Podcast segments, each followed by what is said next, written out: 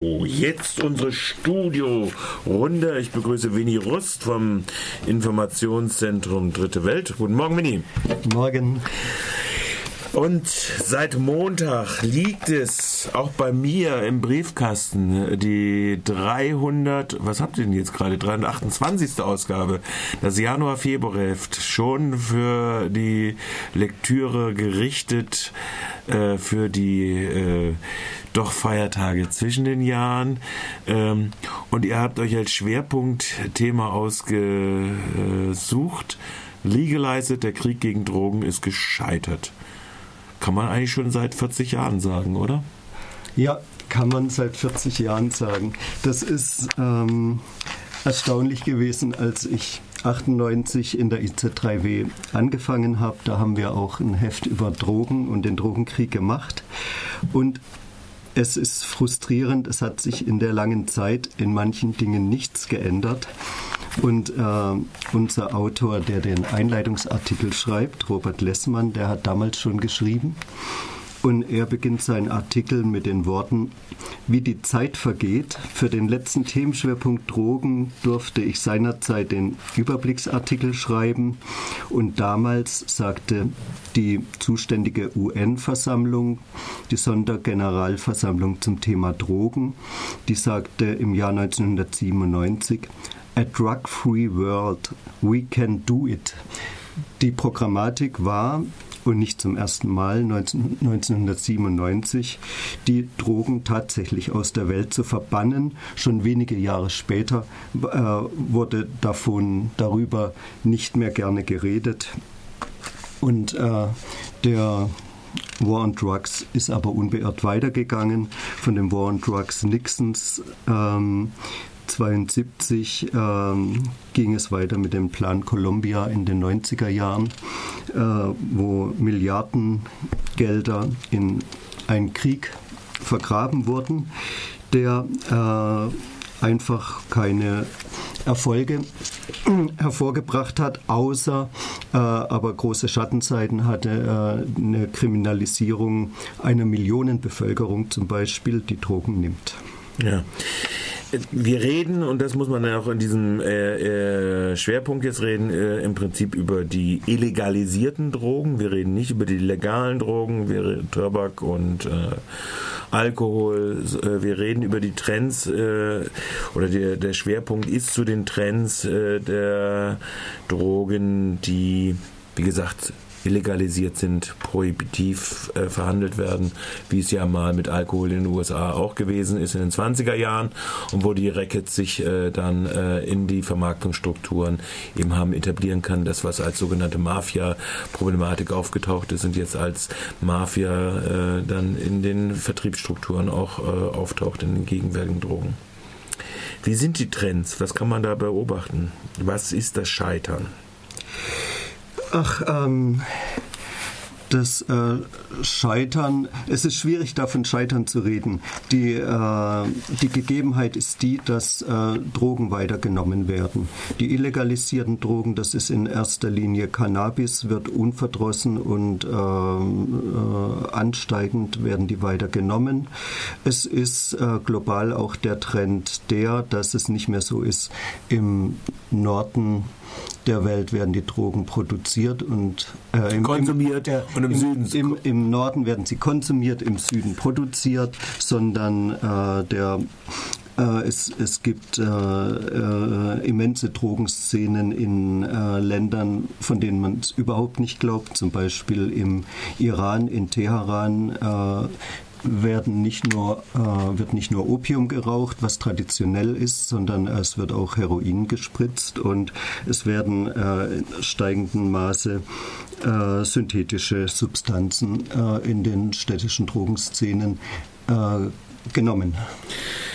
Das, das, bevor wir zur Synthetik kommen, ähm, das ist, war jetzt nochmal äh, so, ein Stichwort Iran. Man hat so immer den Eindruck gehabt, wir hatten relativ auf der einen Seite kämpferische Bewegung der 60er und 70er Jahre und es gab ja mal eine Theorie, gerade bei den äh, Black Muslim dann, die gesagt haben, äh, die Drogen wurden auch gezielt eingesetzt, um äh, praktisch diese Bewegung kaputt zu machen und äh, die Strukturen, äh, die Oppositionsbewegung kaputt zu machen. Kann man das, was sagt euer Autor in Bezug auf den Iran dazu, zu dieser Frage äh, des äh, Einsatzes oder der, der, äh, des Drogengebrauchs im Iran? Ähm, also das iranische Regime ist äh, im Grunde kompromisslos gegen äh, Drogengebrauch eingestellt.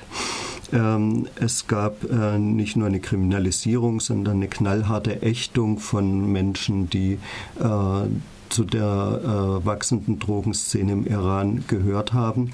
Das äh, Problem ließ sich trotzdem einfach nicht repressiv in den Griff bekommen, wegen, weder der Drogenschmuggel, der mhm. durch den Iran läuft, der nach mhm. wie vor hart bekämpft wird auch, noch äh, die, Aber da gibt's doch bestimmt die, auch die wachsenden oder? Drogenszenen. Natürlich gibt es Profiteure, deshalb äh, wird geschmuggelt und äh, die äh, gegenüber der wachsenden Drogenszene hat, haben sich im im, Iran waren eigentlich zwei Strategien zu beobachten, die gleichzeitig stattgefunden haben. Zum einen die äh, repressive Bekämpfung. Und da ist auch diese Denkfigur, von der du gerade geredet hast, in der iranischen Abwandlung natürlich aufgetaucht. Das heißt, Drogen äh, sind westlich, die Drogen zersetzen die Islamische Republik.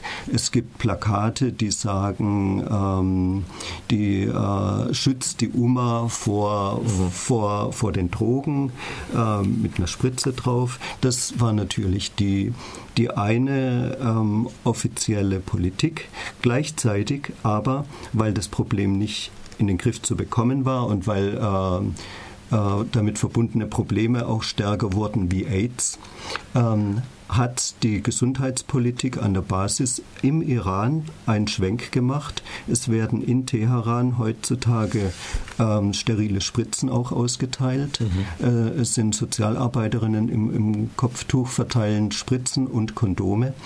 Ähm, äh, das ist äh, beachtlich. Also auch äh, gegenüber anderen islamischen Ländern ist im Iran an der Basis äh, eine, auch eine pragmatische Gesundheitspolitik zu mhm. beobachten, was eine gleichzeitige knallharte Ächtung der äh, Konsumenten nicht ausschließt, die mhm die auch in, äh, schnell in einer verzweifelnden Situation stranden können. Also als Junkie in Teheran zu leben, da sind nach wie vor kaum Netze da und es ist äh, sehr schwierig. Ihr habt zwei, das ist auch etwas, was, äh, glaube ich, äh, äh, hier zumindest äh, noch übrig geblieben ist, bezogen zwei Artikel, die im Schwerpunkt, die beziehen sich auf Mexiko und zwar auf die Frage äh, des Krieges äh, der Drogen oder man muss ja im Prinzip natürlich sagen, im Prinzip ist ja das so fest, sie sind ja relativ fest im Sattel, die Kuriere und haben eine hohe Todesrate und zwar eine militärische Todesrate Todesrate äh, dieser Gangs äh, sowohl in ihrem Selbstbekriegen als auch in dem, wie sie verbandelt sind mit den Staatsapparaten. Ja. Und ein anderes äh, Artikel beschäftigt sich mit Porträts äh, äh, mexikanischer Drogenhändler, der andere Artikel. Vielleicht dazu. Ja, also für das Heft haben wir unterschieden in einen War on Drugs und in einen Drogenkrieg. Der War on mhm. Drugs ist äh, der äh, Krieg äh, der staatliche Krieg gegen Schmuggelnetzwerke, gegen äh, Konsumenten und gegen Dealer. Äh, und der Drogenkrieg äh, ist ein Krieg von Kartellen, zum, zum Teil Kartelle gegen Kartelle, die äh, illegal äh, Drogen schmuggeln und handeln und die davon profitieren. Das ist eine äh, informelle kriminelle Ökonomie, äh, die, äh, die äh, ohne, ohne Skrupel wirtschaftet und in Mexiko hat dieser Drogenkrieg der Kartelle 35.000 äh, Todesopfer schon gefordert. Mhm. Es ist immens. Im letzten Jahr sind an die 10.000 Menschen gestorben in diesem Drogenkrieg von Kartellen äh, ermordet worden. Es ist ein tatsächlicher kleiner Bürgerkrieg, der, der dort tobt. Es ist äh, die, die staatliche Souveränität ähm, ist in, in Mexiko äh, am Wackeln, aber äh, das hat keinerlei progressiven Hintergrund, sondern den, dass, äh, dass äh, die äh, bare Macht und der der, um eine alte Metapher zu bemühen, der, der Gott des Gemetzels regiert. Und dieser Drogenkrieg in äh, Mexiko ist ein äh, Ansatzpunkt, warum auch äh, in Mexiko vermehrt das Ende des War on Drugs von mhm. sozialen Bewegungen gefordert wird, weil gesagt wird, die Basis dieses äh, kriminellen Drogenschmuggels sind ausschließlich die immensen Profitraten, die möglich sind durch die Illegalisierung der Drogen. Mhm. Also nur durch die Illegalisierung mhm. der Drogen äh, sind, sind diese großen Profitraten möglich. Und äh, eine Legalisierung von Drogen würde diese Ökonomie, äh, ich sag mal, austrocknen. Es ist nicht ganz so einfach. Man kann mhm. nicht sagen, die Legalisierung der. Drogen äh, schafft, äh, die, äh, schafft die kriminelle Ökonomie aus der Welt. Ja. Aber es ist ein wichtiger Standpunkt ein sehr wichtiges Standbein der Zeit. Ja. Äh, kommen wir aber zu einer Seite, nämlich der Produzentenseite. Äh, Coca wird angebaut, Opium wird angebaut, äh, Opium angebaut in Afghanistan. Habt ihr jetzt kein Thema da drin, ist aber eins der äh, hauptsächlichen Produzentenländer in der landwirtschaftlichen Produktion aus Kolumbien, aus äh, Bolivien äh, äh, mit Evo Morales ist bekannt, dass die äh, Regierung äh, den Anbau von Coca entkriminalisieren will. Das wäre jetzt der Übergang zu dieser Seite mhm. rein in äh, die, die Geschichte. Vielleicht dazu ein paar ja, die, die Opiate, die werden ja traditionell angebaut in äh, Laos, Myanmar und Thailand äh, und äh, hauptsächlich inzwischen in Afghanistan. Afghanistan produziert teilweise 90 Prozent des äh, Weltopiums äh, und je nachdem, wo der Drogenkrieg stärker tobt, äh, dort verlagert sich der, die, die Produktion dann wieder beispielsweise von äh, Afghanistan nach, nach Thailand. Das ist äh, ein Ping-Pong und ähnlich ist die Situation äh, da, was du gerade angesprochen hast beim Kokain. Das wird in ähm, Lateinamerika angebaut. Ähm, hier ist es so, dass wenn äh, in, in Peru der, der Drogenkrieg äh, stärker geführt wird, dass, dass dann wieder in, in Bolivien die die, die Flächen zunehmen, auf, auf denen Coca angebaut mhm. wird. Und der Anbau von Coca hat zwei Aspekte. Das eine ist, es ist der äh, Rohstoff von Kokain. Der andere ist der, dass es äh, eine äh, regionale Ökonomie, äh, Coca-Ökonomie gibt, Coca-Blatt kauen ist äh, nicht vergleichbar mit Kokain nehmen. Äh, und es gibt äh, eine Palette alternativer äh, Produkte auf Coca-Basis, gerade in, in Bolivien, äh, äh, wo die bolivianische Regierung sagt, aus schlichtem Standortdenken heraus, wir wollen diese unsere Coca-Ökonomie nicht illegalisiert wissen, wir wollen dort wirtschaften. Hm. Kommen wir zu einem Trend. Wir haben jetzt eine, nie so viel Zeit. Also was mich überrascht hat, also was mich wirklich überrascht hat, ist, als ich den Artikel in der Überschrift, ich habe ja noch nichts gelesen, äh, äh, zu Südostasien gelesen habe, nämlich dass in Südostasien der, nicht nur der Opiumanbau und Konsum äh, äh, floriert, sondern dass es immer zugeht, äh, die Zunahme der synthetischen Drogen, weil das ist ja ein, durchaus ein realer Trend, der sowieso vorhanden ist, äh, was früher, äh, jetzt sage ich mal, äh, polemisch überspitzt oder noch heute äh, das äh, Cannabispflänzchen, homegrown Cannabispflänzchen gewesen ist, entwickelt sich ja in diesen Strukturen, also der Substitution von Coca, also Kokain und von Heroin, ist ja die, die, sind die synthetischen Drogen. Auch dort sicherlich ganz hohe Gewinnspannen. Oder ist das, ist gibt es andere Gründe, weshalb in die Konsumentenstrukturen synthetische Drogen am Vordringen sind? Nun ja, äh, das hat äh, verschiedene Gründe. Äh, natürlich sind die Effekte von synthetischen Drogen andere als die von Cannabis. Es gibt Drogen sind Geschmackssache, deswegen gibt es natürlich Nutzer, die die synthetischen Drogen vorziehen. Es hat aber auch ähm, ökonomische und logistische Gründe. Es ist zum Beispiel so, äh, Cannabis ist äh, eine relativ verträgliche Droge. Sie wird äh, aus äh, aus, aus Gründen verdrängt, zum Teil, die, äh, die jetzt nicht äh, sehr vernünftig sind. Du hast schon erzählt, das Cannabispflänzchen will angebaut sein, es braucht große Flächen, es ähm, äh, das ist äh, leicht äh, torpedierbar seitens des Staates. Diese Flächen werden gefunden. Äh, die, Eisfeld, die, ja. die äh, Pflänzchen werden ausgerissen. Ähm, die Verarbeitung von Cannabis ist ein bisschen kompliziert und der Stoff selbst ist sperrig. Er riecht und er ist wiederum äh, auch im, im Schmuggel leicht aufzufinden.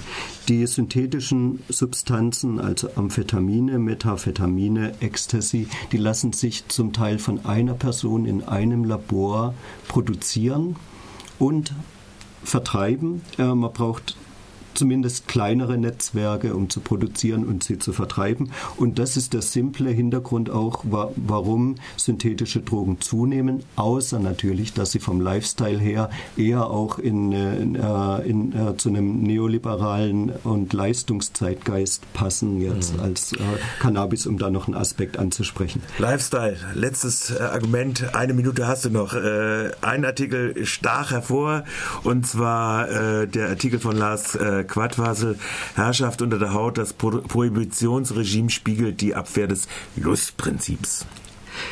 Ja, okay, das ist ähm, bei dem äh, War on Drugs haben wir hauptsächlich geredet über die Produktionssphäre, die Schmuggelsphäre und die gesundheitliche Situation der Nutzer. Ähm, Lars Quadfasel spricht einen anderen Aspekt, einen kulturellen Aspekt an. Was steckt hinter dem Zerrbild des, äh, des Junkies? Was steckt hinter der äh, Abwehr, zum Teil der panikartigen Abwehr von Drogen? Und er äh, verbindet das mit der gesellschaftlichen Wirkungsgeschichte des Kapitalismus, nämlich, dass die Fabrikation des zuverlässigen Menschen äh, benötigt, diese, äh, dieses Lustprinzip äh, abzuwehren und oder zumindest sich zu unterwerfen, sagen wir es mal so. Man kann das ja auch durchaus, äh, die, äh, die Lust auf bestimmte Sachen ja auch durchaus äh, kanalisieren oder sich äh, einverleiben. Du hast ja. jetzt mit dem Lifestyle ja gerade mit den mhm. Speeddrogen oder sonst was auch durchaus äh, angesprochen. Und die, wo es ja durchaus dann äh, durchaus kompatibel sein kann in einer, einer bestimmten ja. Grenze. Genau, in bestimmten Grenzen. Ja. So, uns wird die Uhr gezeigt. Wir müssen Schluss machen, wo die Grenzen sind. Uns ist die Grenze der Zeit gesetzt. Also, das ist der ganze Schwerpunkt. Er gibt für, wie gesagt, die Abonnenten haben ihn im Haus und im einschlägig gut sortierten Buchhandel äh, Freiburgs findet man äh, und auch der Region. Wo seid ihr eigentlich in der Region überall vertreten? Gute Frage mal. Äh, zum Kaufen im ja. äh, Buchladen News Fritz auf jeden Fall am Bahnhof und ich weiß nicht genau. Müllheim in, in oder der, Emmendingen. In der IZ3W selbst natürlich, in der ja. Kronenstraße. Gut. Das Heft kostet im Einzelpreis 5,30, aber macht einfach ein Abo 31,80. Ja, das ist doch die beste Empfehlung. Und damit gehen wir raus aus der Sendung, sagen Tschüss und wir hören uns im nächsten Jahr und Bogdan sagt die letzten Worte.